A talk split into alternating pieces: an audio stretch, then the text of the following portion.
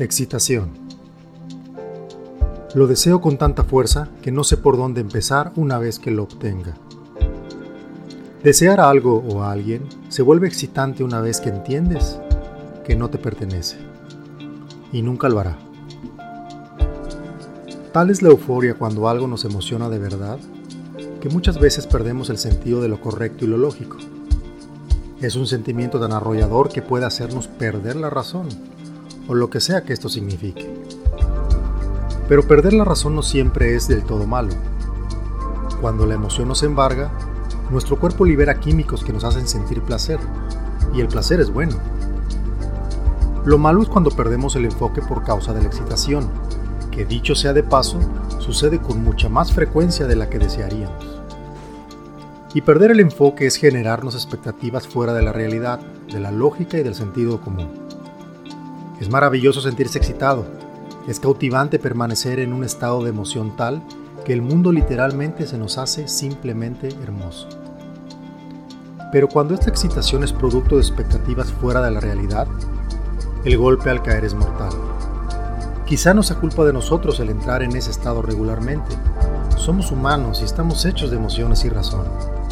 Pero el que no sea nuestra culpa no quita la desilusión que sentimos al no cumplirse nuestras expectativas realmente es una contrariedad importante. A mí me gusta sentirme excitado. Ese cosquilleo que se siente en el estómago por la posibilidad de que algo se realice, de que alguien me encuentre, de ser escuchado, de vivir momentos que me quiten el aliento. De verdad me gusta sentirme excitado. Las expectativas no siempre se cumplen, mejor dicho, la mayoría de las veces no se cumplen como las imaginamos. Y si no estamos ubicados, enfocados y con una conciencia despierta, pues sufrimos. Sufrir es opcional. Quizá nos duele en un principio, y el dolor debería de ser una experiencia que nos enseñe a mejorar y que nos catapulte a un nivel superior en este juego llamado vida. Si nos quedamos en el constante sufrir, nada habrá valido la pena y todo será en vano.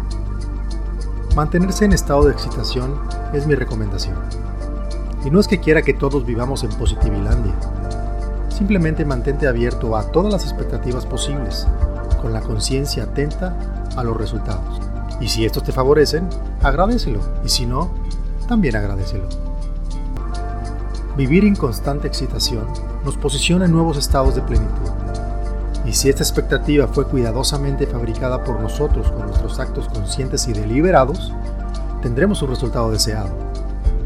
La ley de causa y efecto no se equivoca nunca y dará a cada uno el justo pago por sus acciones. Y si esas acciones nos mantienen excitados todo el tiempo, justo será el pago recibido, no más, no menos.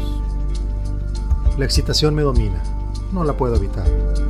Mejor aún, no quiero evitarlo.